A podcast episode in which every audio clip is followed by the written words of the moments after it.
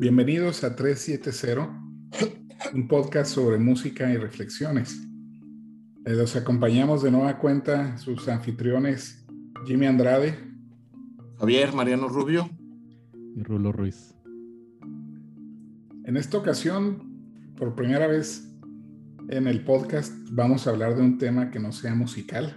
Los que ya nos conocen y han estado escuchando los episodios anteriores saben que hablamos de, listas de, música en general, pero también les habíamos platicado que íbamos a querer hablar de temas que consideramos son del interés general de todos ustedes.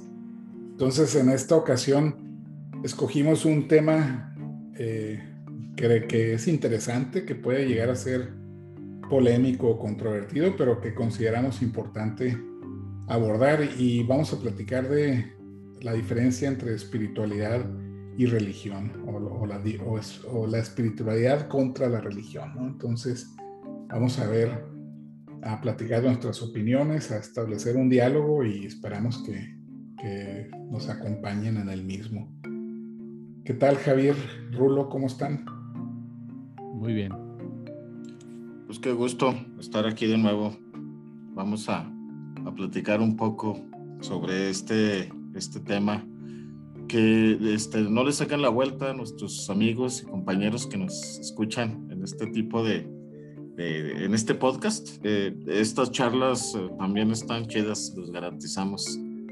vamos a, vamos a darle la palabra a Rulo. Rulo, ¿qué onda? Adelante, Rulo. Bueno, pues sí, eso esperamos, que sean, que sean de su interés y que de alguna manera los, los inviten a, a la reflexión al menos y, por eso por eso este este podcast tiene ese ese eslogan ¿no? de música y reflexiones porque es simplemente no, no es con afán de hacer polémica no es con afán confrontativo ni de crítica sino simplemente de hacer una reflexión contemplar a lo mejor ciertos aspectos de, de nuestra cultura o de, de nuestra de nuestro contexto nuestra realidad en general no y esto, y esto surge eh, a raíz de que, de que, pues obviamente a veces la, espiritualidad y la religión son términos usados, este, son intercambiables, ¿no? A veces la gente los usa de, manera indistinta.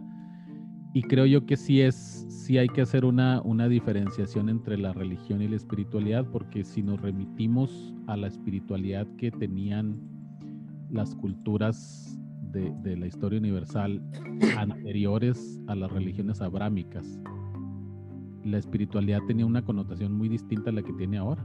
La espiritualidad tenía más que ver con la naturaleza o con las fuerzas de la naturaleza, con identificar em, esas fuerzas de la naturaleza como entes, entes a los que tenían, tenían una cierta personalidad o una cierta identidad y que había una, una interconexión o una este, interacción con esos, con esos entes y que había que de alguna manera estar bien con ellos, ¿no?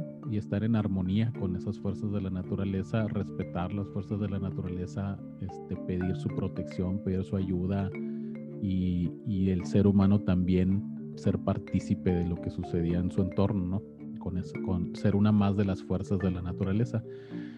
Y luego, a en el surgimiento de las religiones abrámicas, que cabe señalar también que las religiones, las, las religiones anteriores, o lo que se puede considerar como religiones anteriores, que son anteriores a, las abrámicas, como es el budismo, el taoísmo, este, algunas otras religiones de, de Asia eh, o de Oriente en general, tienen también esa connotación de, de, la armonía con la naturaleza, a lo mejor con una, estructura un poquito más definida, este, a diferencia de esas religiones que eran un poquito más como, como se les considera ahora este, paganas.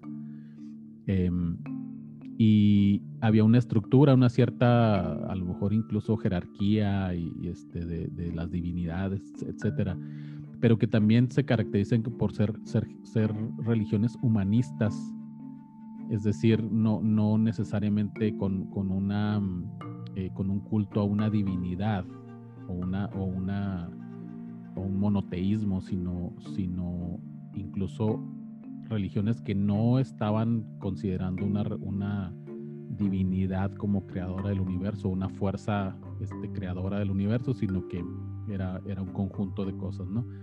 Entonces, creo que eh, todo, este, este rollo del, de la, del, del confundir religión con espiritualidad se dio a través de las religiones abrámicas, donde se, hace el culto a, Dios y se le considera este, el creador del universo y, a y, y, se considera al hombre como creado a la imagen y semejanza de ese Dios, ¿no? Y por lo tanto también como el pináculo de la creación. Y pues eso desgraciadamente nos llevó a muchos, muchos problemas que, que nos aquejan en la, a la sociedad actual, que es pues todo, todo el abuso que hemos hecho de la naturaleza, de los recursos naturales, este, el, el no considerar a otros seres como, como dignos de respeto, sino como algo que, que es para nuestro uso. Eh, de la misma manera la tierra o todos los recursos naturales también los consideramos que son para nuestro uso y desgraciadamente, aun, aun cuando el, el, el, hacer uso de ellos fuera una, un derecho que tenemos, pues no hemos sido lo suficientemente inteligentes como darnos cuenta que tenemos que preservarlos y tenemos que hacer un uso eh, racional de ellos, ¿no? Entonces, eh, también ya, ya en el contexto actual, el, el, la religión y espiritualidad a lo mejor eh, e, en esos términos confundimos lo que son instituciones con lo que es la práctica de la, de la, de la espiritualidad.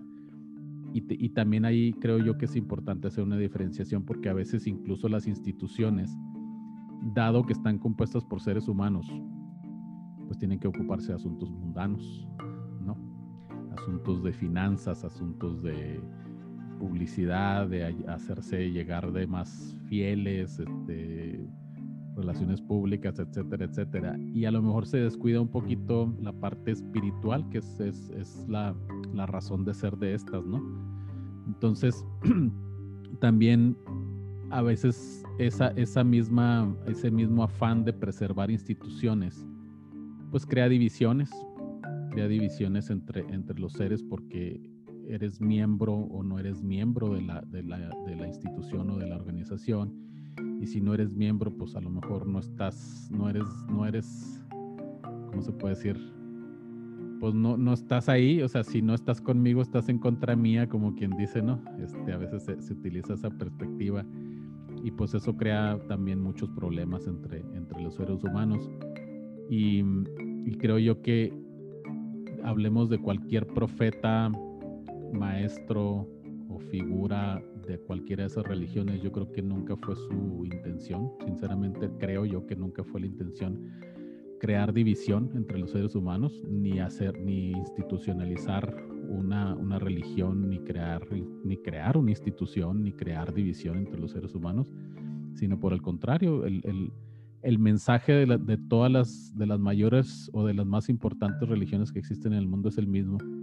Amor y compasión, respeto por la vida y ayuda entre los seres humanos. Entonces, a lo mejor partiendo de ahí, pues ya podemos este, agregar algunas cosas.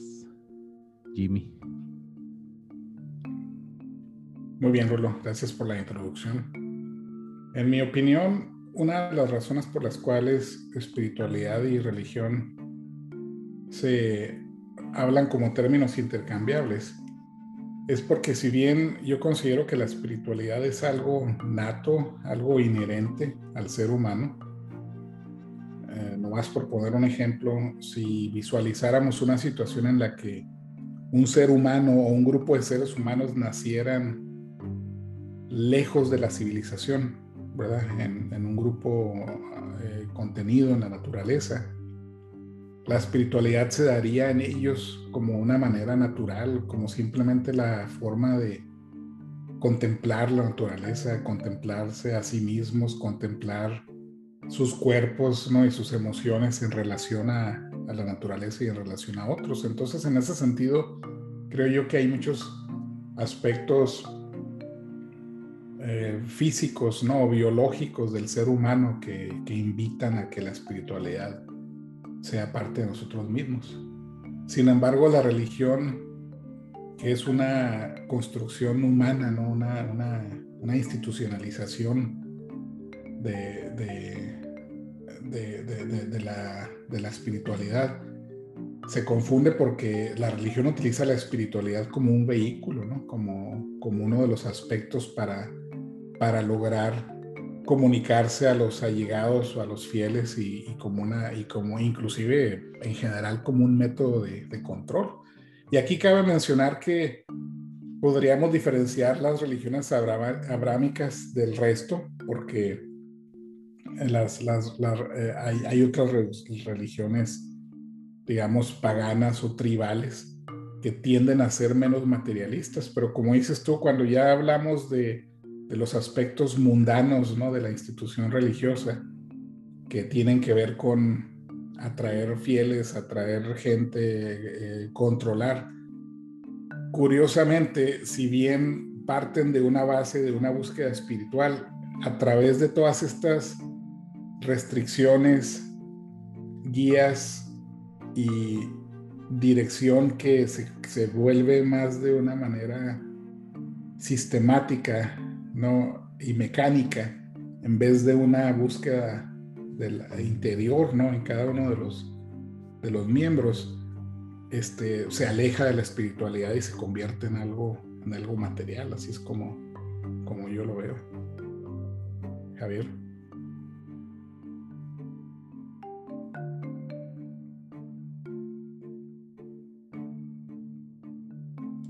Bueno, yo voy a aprovechar este pequeño paréntesis para enviarle un eh, caluroso saludo a, una, a, un, amigo mutuo de los tres que me dijo, no, carnal, ese no lo vayan a hacer, ese podcast no lo vayan a hacer de espiritualidad contra religión.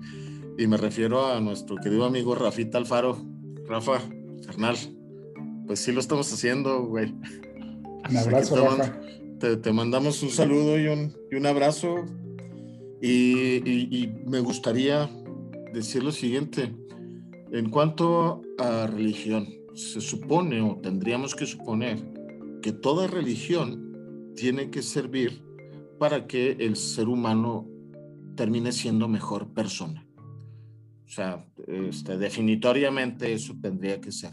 O sea, la religión es para que nosotros nos convirtamos en mejores personas cada día. Y, y, eso va en función de la espiritualidad que nosotros podamos generar y o explotar en función de esa religiosidad. Entonces, si una religión que tú tienes no te sirve para ser mejor persona, probablemente o estás en la religión incorrecta o no estás llevando a cabo bien tu religión. ¿no?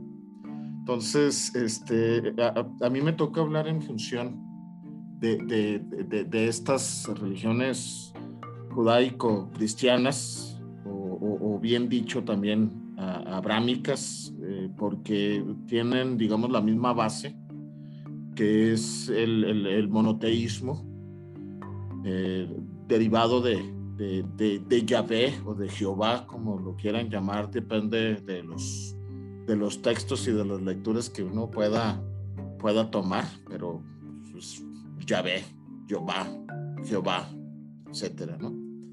Y, y, en función de ello, eh, también tendría que decirles que todas las religiones son sincréticas, es decir, que todas tienen un poquito de todo. Eh, en pocas palabras, este, los, los judíos toman un poco de la religión eh, griega y toman un poco de la, más bien un mucho de la religión eh, mesopotámica y un muchote de la religión egipcia. Y luego este, van generando también sus propias ideas y sus propias convicciones con respecto a esto. Pasa el tiempo y luego viene el cristianismo y como los romanos no pueden combatir con, eh, digamos, con este ejército de nuevos creyentes, eh, los romanos tienen que convertirse al cristianismo y cuando se convierten al cristianismo, entonces tienen también que este, sincretizarlo, es decir, unirlo a sus conceptos religiosos, ¿no?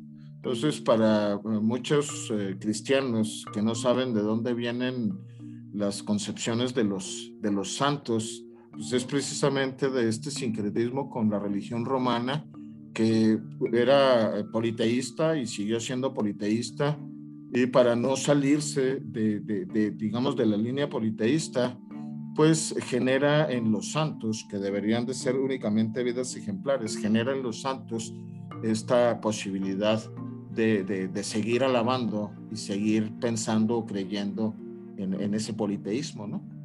Y creo que todo, todo seguiría funcionando si nos fuéramos a la base de todas las religiones, que es precisamente generar, desarrollar o explotar la propia espiritualidad, ¿no? Cosa que este, pues, lamentablemente es un, poco, es un poco difícil de hacer y yo creo que más adelante, salvo lo que ustedes digan, pues hablaríamos un poco de, de por qué los seres humanos batallamos tanto para ser espirituales y los sustituimos por, eh, por, la, por la religiosidad de la que estamos hablando. Y tal vez por eso también estamos hablando de espiritualidad contra religiosidad. No sé, Rulo, Jimmy, ¿qué dicen? Este, sabes que pues dijeron varias cosas muy interesantes que, que sí este, son, son básicas para también contextualizarnos, ¿no?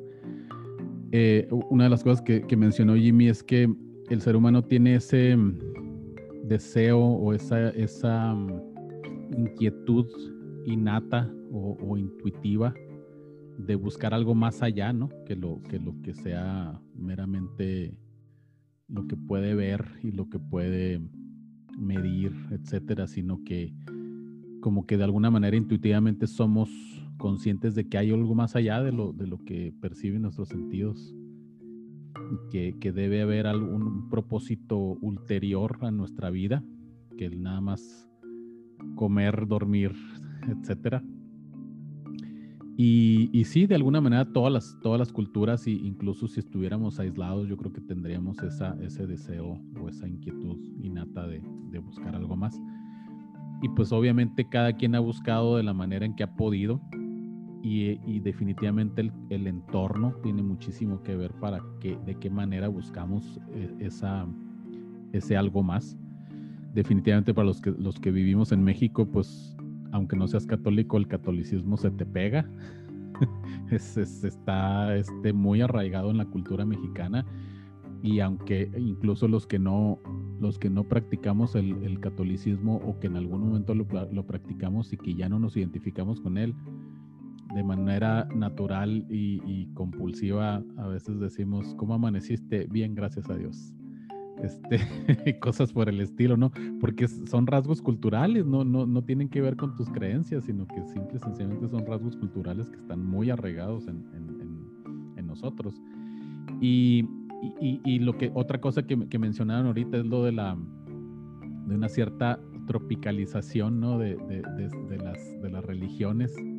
Este, para adaptarse a los rasgos culturales de, los lugares donde se desarrollaron Cabe mencionar, por ejemplo, que en el caso de México, con la cultura católica, pues fue, ese sí fue un choque cultural bien grande, ¿no? Cuando llegaron los españoles. Y la, la mejor estrategia que podían haber usado era una Virgen Morena que se identificara con nosotros y que fuera una manera de entrar por las buenas, ¿no? En nuestra cultura. Y pues de ahí partió, yo creo que ese fue un, un parteaguas en, en, en, la, en la conquista. Y pues es algo que se hace, que, que, identifica a los mexicanos con el catolicismo, definitivamente es la, el punto de, de, unión entre el catolicismo y la, y la religión. Y que sabemos que en México en muchos, en muchos lados existe esa, ese amalgama, amalgamiento de, de las, las, los rasgos indígenas con el catolicismo y que están combinados, incluso gente que no practica el catolicismo, que practica tal vez la santería, este, y que utiliza imágenes del catolicismo, utiliza este, ritos de, de que son pues básicamente del, del, este, del chamanismo y está mezclado ahí, está, está tropicalizado, está este, adaptado a nuestra cultura para que sea más fácil de digerir. Y eso ha pasado con otras, otras, otras este, tradiciones espirituales. Por ejemplo, en, en, el caso del budismo, el budismo cuando llegó al Tíbet, de la India al Tíbet, se, se hizo se, unió con las tradiciones que existían en, ese entonces, que era de la religión Bon. Y, se creó una, una, una corriente del budismo muy particular que luego se convirtió en una de las, de las principales escuelas del budismo, que fue el budismo tibetano, el, el budismo, Vajrayana, que tiene mucho de la religión Bon, que es el, el, que, el que tiene todo ese, ese aspecto del, del precisamente el chamanismo y del misticismo y de muchas cosas que no eran originales del budismo de la India y que, y que curiosamente es algo, es uno de los de las, de las corrientes del budismo más populares acá en Occidente. Yo creo que por lo mismo, porque nos identificamos con imágenes, este, rituales, etcétera. Em, pero, y, hablando del budismo, eh, hay algo que, que, me, gusta mucho referir siempre que, que hablamos de estas cosas porque el, el, Dalai Lama siempre ha buscado ese, mm, esa unión o esa, ese diálogo y, buscar los, los, puntos de, los puntos comunes entre, entre las religiones que existen. Y dice, dice que, cual, que, toda que cualquier religión que, que, promueva los valores humanos y que tenga la capacidad de, de transformar un corazón el corazón de un ser humano en un, corazón bondadoso, es una buena religión y que definitivamente el budismo no es para todos, el que precisamente el hacernos budistas, católicos, musulmanes, etcétera, tiene más que ver con rasgos culturales que con creencias y que finalmente si nos llevan a un mismo, a, o tienen el mismo propósito, eh, promueven los mismos valores, pues, que son buenas, que simple y sencillamente son, son caminos distintos para llegar a un, a un mismo lugar, ¿no? ¿Qué más podías agregar, Jimmy? Pues quiero retomar algo de lo que comentó Javier con respecto a por qué, por qué representa un reto lograr la espiritualidad, aun cuando podamos ser miembros de alguna otra u otra religión. Y creo yo que una de las razones es por las cuales, por las que siempre estamos buscando soluciones mecánicas a las cosas.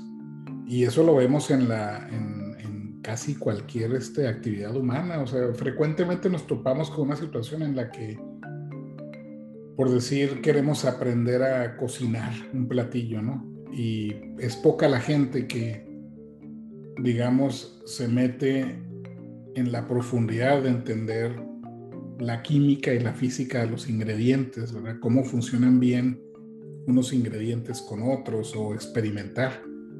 Y cuando tratas de dar ese tipo de explicaciones a alguien, lo primero que te topas es que no es bienvenida esa instrucción. Lo que se busca es, no, no, no, me expliques tanto, no me tires tanto rollo, tú nomás dime este, cuál es la receta, qué es lo que tengo que hacer. ¿Sí? Y, eso lo vemos en cualquier cosa, tanto, o sea, di un ejemplo de la cocina, ¿no? Pero podemos hablarlo a la jardinería. Oye, pues que en la jardinería tienes que hablar de, de las estaciones y la tierra y el clima y... No, no, no, no me quiero meter en ese rollo. Tú nomás dime cuánta agua, a qué horas, cuánta tierra, qué tal, qué es lo que tengo que hacer. Entonces, en cierta manera, las religiones tratan de hacer esta, esta simplificación este, mecánica para lograr el conocimiento, la, espiritualidad, que pues no funciona, ¿no? Porque no, no, no podemos, tenemos que realmente encontrar ese conocimiento. Este, otra cosa que quiero mencionar, se me hizo muy interesante lo que mencionó este Javier acerca del sincretismo, ¿no? De, cómo las, las, religiones se van adaptando para, para poder este, expandirse y extenderse. Y les quiero mencionar una anécdota muy breve que ocurrió en mi caso en mi primer viaje a, India hace ya casi 19 años. En ese viaje me tocó conocer a, otro mexicano que estaba ahí este, en, un tour ¿no? al, al Taj Mahal. Y durante todo el camino fuimos platicando con gente de la India, conociendo de sus costumbres, de, los diferentes dioses. A veces pareciera que no se ponen de acuerdo porque un taxista te dice que tienen 300 dioses, otro te dice que tienen 3000 y otro te dice que tienen 3 millones de dioses, ¿sí? Entonces, ni, siquiera, ni siquiera hay un consenso en eso, ¿no? Pero pues eso te habla de, la percepción y el, alcance, ¿no? De la, de la religión. Y este compañero de viaje me comentaba textualmente sus palabras. Oye, me dice, este, la gente que practica el hinduismo, pues están perdidos. O sea, ve cuántos, ve cuántos dioses tienen, ¿verdad? Si no es Ganesh, es Shiva, ¿verdad? Este, son, son todos estos este, eh, distintos este, dioses que tienen. Y yo le decía, pero pues qué diferencia ves entre eso y todas las, toda la colección de santos, ¿no? Que hay en, en el catolicismo eh, mexicano, ¿no?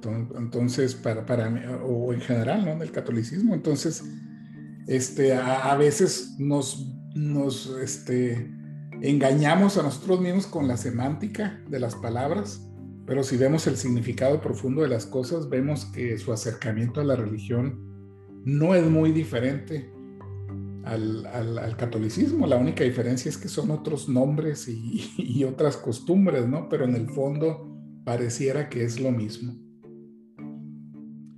De acuerdo, este, les, les platico, hay una novela que después se hizo película y de hecho la película está eh, dirigida por un, por un muy, muy respetado director que se llama Ang Lee la película es, algo que nosotros estuvimos esperando como 15 años porque habíamos leído la novela y la novela nos encantó. Se llama Vida de Pi, Life of Pi, de un canadiense que se llama Jean Martel. Eh, algo curioso de la, de, la novela pues es que se extiende mucho en las explicaciones y sobre todo en, en, las... Eh, en, los discursos religiosos porque Pi Patel, que es el personaje principal, que pues, la, historia trata de, este chico que, que, queda náufrago en una balsa con un tigre de Bengala, un orangután y una hiena. Este, eh, él tiene tres religiones. Es hinduista de nacimiento, poco después conoce a un sacerdote católico y se convierte al catolicismo, pero sin dejar de ser hinduista. Y luego conoce a otra persona que lo convierte al islamismo y se hace musulmán sin dejar el catolicismo y el hinduismo. Eso es algo que la película rosa muy tangencialmente. Pero el vato tiene las tres religiones y y algo interesante porque el que está platicando con él, tanto en la novela como en la película, puede observar este, en su casa que está lleno de, símbolos y de rituales que tienen que ver con, con eso, ¿no? Y cuando él explica por qué puede llegar a ser de las tres religiones, es simplemente porque es un vato que está utilizando su religión o sus tres religiones para crecer en la espiritualidad, porque él realmente cree en lo que, en, lo que le han enseñado, en lo que le han mostrado, y de alguna manera las tres religiones le salvaron la vida durante el naufragio.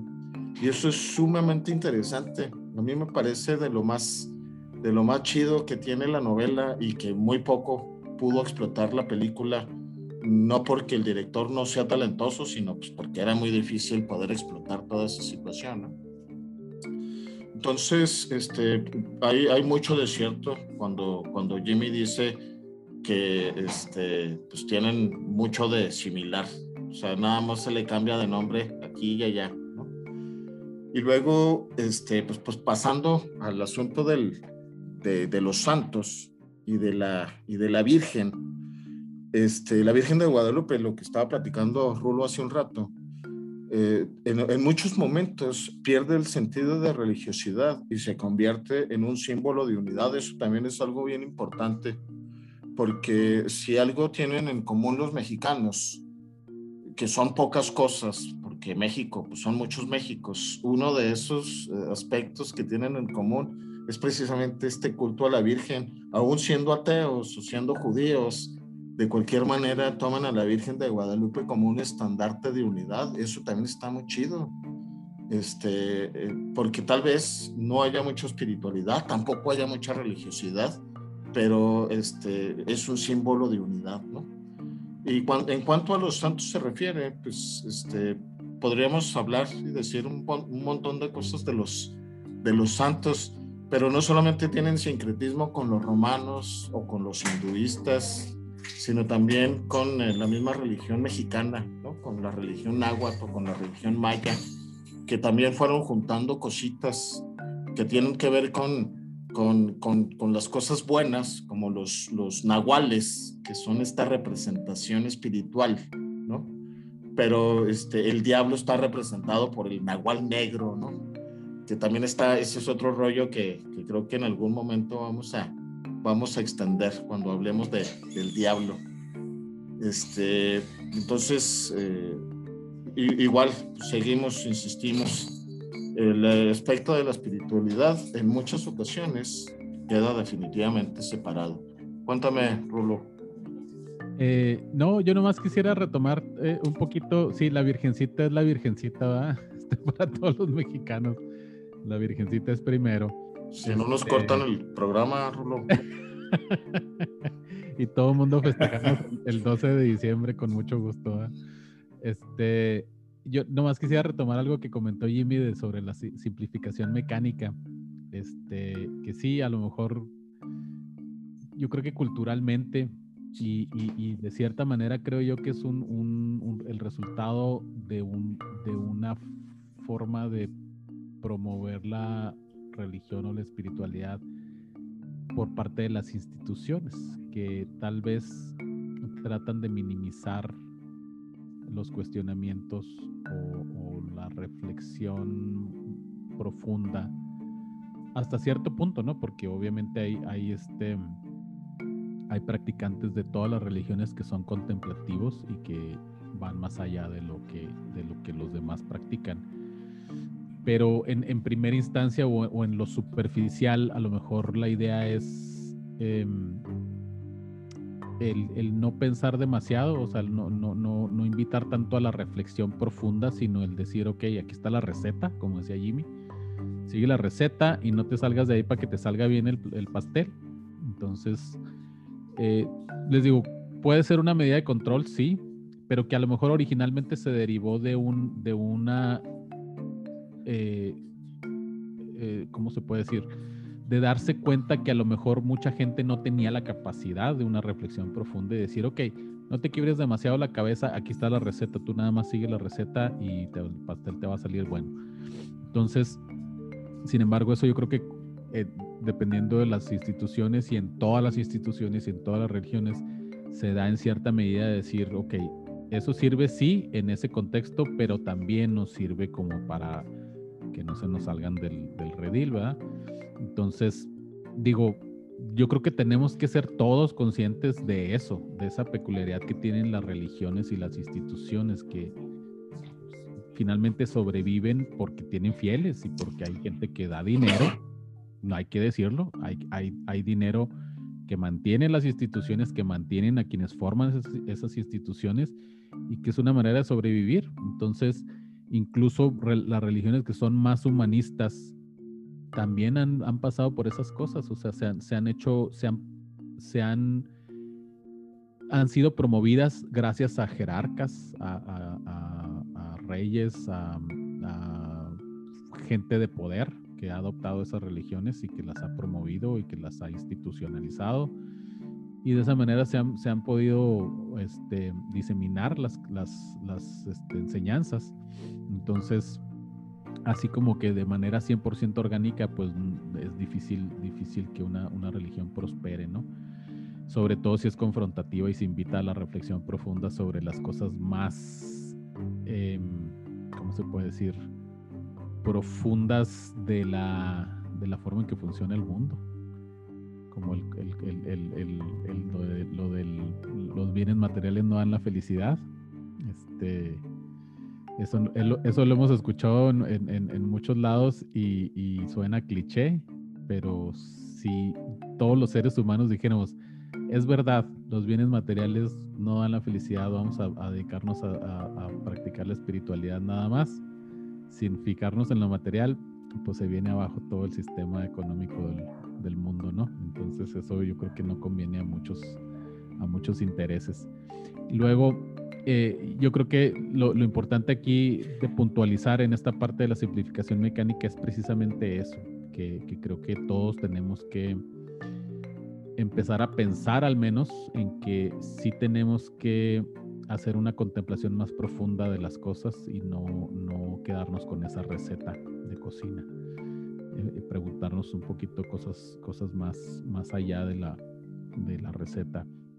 Y luego, en cuestión de lo de las deidades, santos, dioses, este, etcétera, yo creo que simple y sencillamente son también, no sé si sean un legado o si sean una forma de adaptar la parte de que les comentaba al principio de, esta identificación de las fuerzas de la naturaleza o de los aspectos de la mente humana o de los aspectos de cómo funciona la realidad y, hacer arquetipos de, estos, de estas cosas, o sea, ya sea arquetipos de las virtudes de un ser humano, de los de arquetipos de los demonios, llamémosle así, de la, de la mente o del ser humano, que son envidia, celos, etcétera, odio.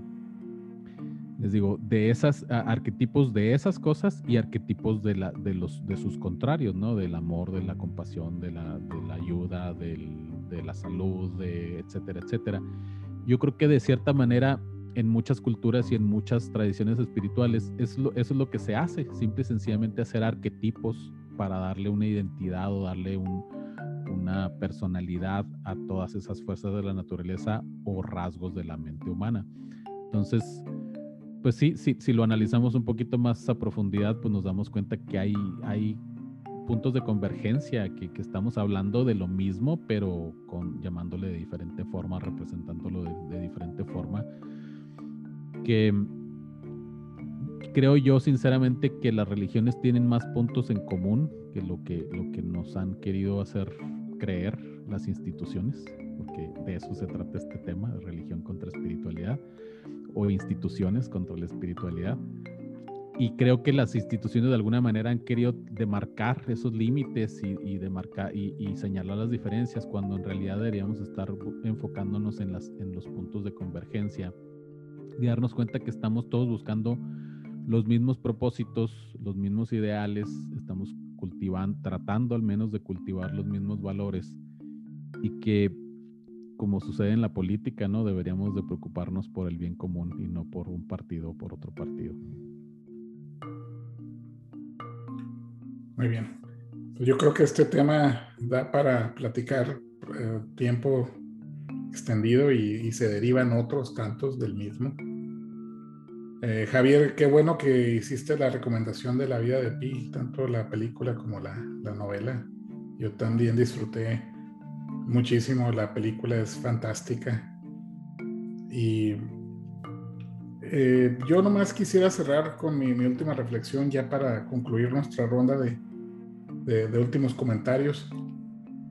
Yo considero que las religiones ya han quedado rebasadas en la búsqueda del conocimiento eh, humano porque se ha demostrado que eh, en cuanto a cosas muy prácticas, muy específicas, eh, pues ha sido sustituida por, por la ciencia, por el método científico.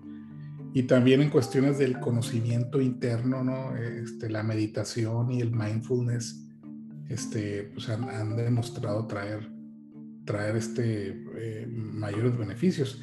Sin embargo, yo quiero recalcar que hay aspectos culturales de las religiones que son importantes preservar desde el punto de vista cultural. A, mí, me encanta, por ejemplo, lo que traen las religiones desde el punto de vista de las tradiciones eh, en las fiestas, eh, en la comida, en la convivencia, ¿no? en, la, en la vida familiar. O sea, hay gente que me, me, llega a criticar que como ateo, ¿no? ¿Cómo es que eh, celebro la Navidad con mi familia, ¿no? Y para mí es una oportunidad de, de convivir y de, y de este, eh, estar en familia celebrando los logros, ¿no? celebrando los, los frutos, eh, la comida simplemente. ¿no? Entonces, creo yo que hay aspectos culturales que son, que son importantes, nos, nos remiten a, a nuestros primeros años y, y son divertidos este, mantenerlos, ¿no? Como parte de identidad, pero no, no, en mi opinión, no como, como una búsqueda real del conocimiento y del entendimiento del mundo. Pero eso es, eso, eso es con lo que yo quiero cerrar en lo personal y Javier y, y Rulo pasamos también a, a, la última ronda de comentarios. Bueno, pues este, yo, yo, yo, yo cierro los míos, yo cierro mis comentarios hablando precisamente en esta última parte que, que estás señalando, Jimmy, con respecto a, ¿Qué fue lo que dijiste último? no, espérame. Este, con respecto a la, religión y a los aspectos culturales, este, te quería decir que cuando la gente te, te, ataque porque celebra la, la Navidad siendo ateo, este, diles que este, en la Biblia no hay ningún tipo de fechas, o sea, nadie puede asegurar que Jesucristo haya nacido el 25 de diciembre. De hecho, no hay posibilidad de saber en qué fecha nació Jesucristo. Que la Navidad la celebramos gracias a los romanos, porque los romanos celebraban algo que se llamaba fiestas saturnianas, que era para celebrar el, el solsticio, el solsticio de invierno y por eso estamos celebrando la Navidad en esas fechas, pero nadie sabe cuándo nació Jesucristo, ¿no? Eso es por un lado. Y por otro, este, la religión podríamos considerarlo como, como, como una idea, como un idealismo. Y como dicen por ahí, ¿no? El idealismo sustituye a las conciencias y de eso es de lo que se trata, ¿no? De que nosotros podamos desarrollar nuestras conciencias al grado de que ya no necesitemos ningún eh, tipo de religión para que sea el puente hacia lo que creemos, ya sea Dios o cualquier otro, otra entidad que, que consideres que te va a hacer crecer como persona. O sea, tal vez no necesitemos la religión pero sí necesitamos la espiritualidad y si tenemos una creencia, pues hay que solidificarla, hay que, eh, eh, digamos, desarrollarla, pero en función siempre de la espiritualidad y no de, de pertenecer a la sociedad, ¿no? Ese sería mi comentario final, Rulo. De acuerdo. Excelentes comentarios. Este, yo, yo nada más quisiera hacer este eh, una puntualización, bueno, no una puntualización, un comentario acerca de lo que mencionó Jimmy ahorita de que a lo mejor las religiones han sido rebasadas por el conocimiento, este, el conocimiento basado en la ciencia. Yo creo que sí, en gran medida, en, las generaciones este, actuales, las generaciones de jóvenes sobre todo, es muy difícil que se, que se, se sientan identificados con las instituciones o las religiones que existen actualmente como tales, como una institución, este, por lo mismo, porque ya eh, existe una, una eh, creo yo, una natural perspicacia o, suspicacia, mejor dicho, este, a, todo lo que sea no comprobable o lo que sea este, esté limitado a superstición o creencias o que no sea básicamente comprobable. Sin embargo, también hay que tener ahí una cautela porque luego se convierte en una, en una,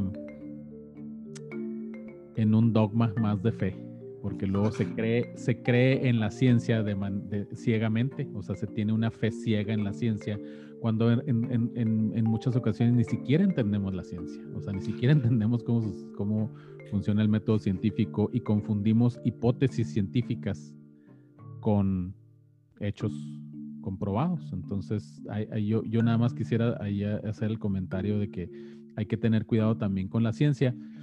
Y, quisiera también este, eh, hacer énfasis en, el, comentario que hice anteriormente de, acerca de que realmente buscamos todos lo mismo. Nada más tenemos que ser conscientes de que hay distintas perspectivas. Eh, también otra cosa que, que me gusta mucho cuando, cuando he escuchado al Dalai Lama es que dice, no todo el mundo puede ser budista, así como no todo el mundo puede ser católico y no todo el mundo puede ser musulmán. Es cuestión de gustos, es cuestión de rasgos culturales, es, cuestión de lo con lo que nos identifiquemos mejor. Pero finalmente, si tenemos el propósito de, ayudar al prójimo, de, practicar el amor y la compasión, estamos en el mismo camino, estamos buscando lo mismo. Y les digo, yo creo que ninguno de los profetas ni, ni em, em, personajes eh, influyentes de, las, de las tradiciones espirituales del mundo quisieron eso, quisieron una división, simple, simple sencillamente estaban, estaban compartiendo un mensaje de amor y de, compasión.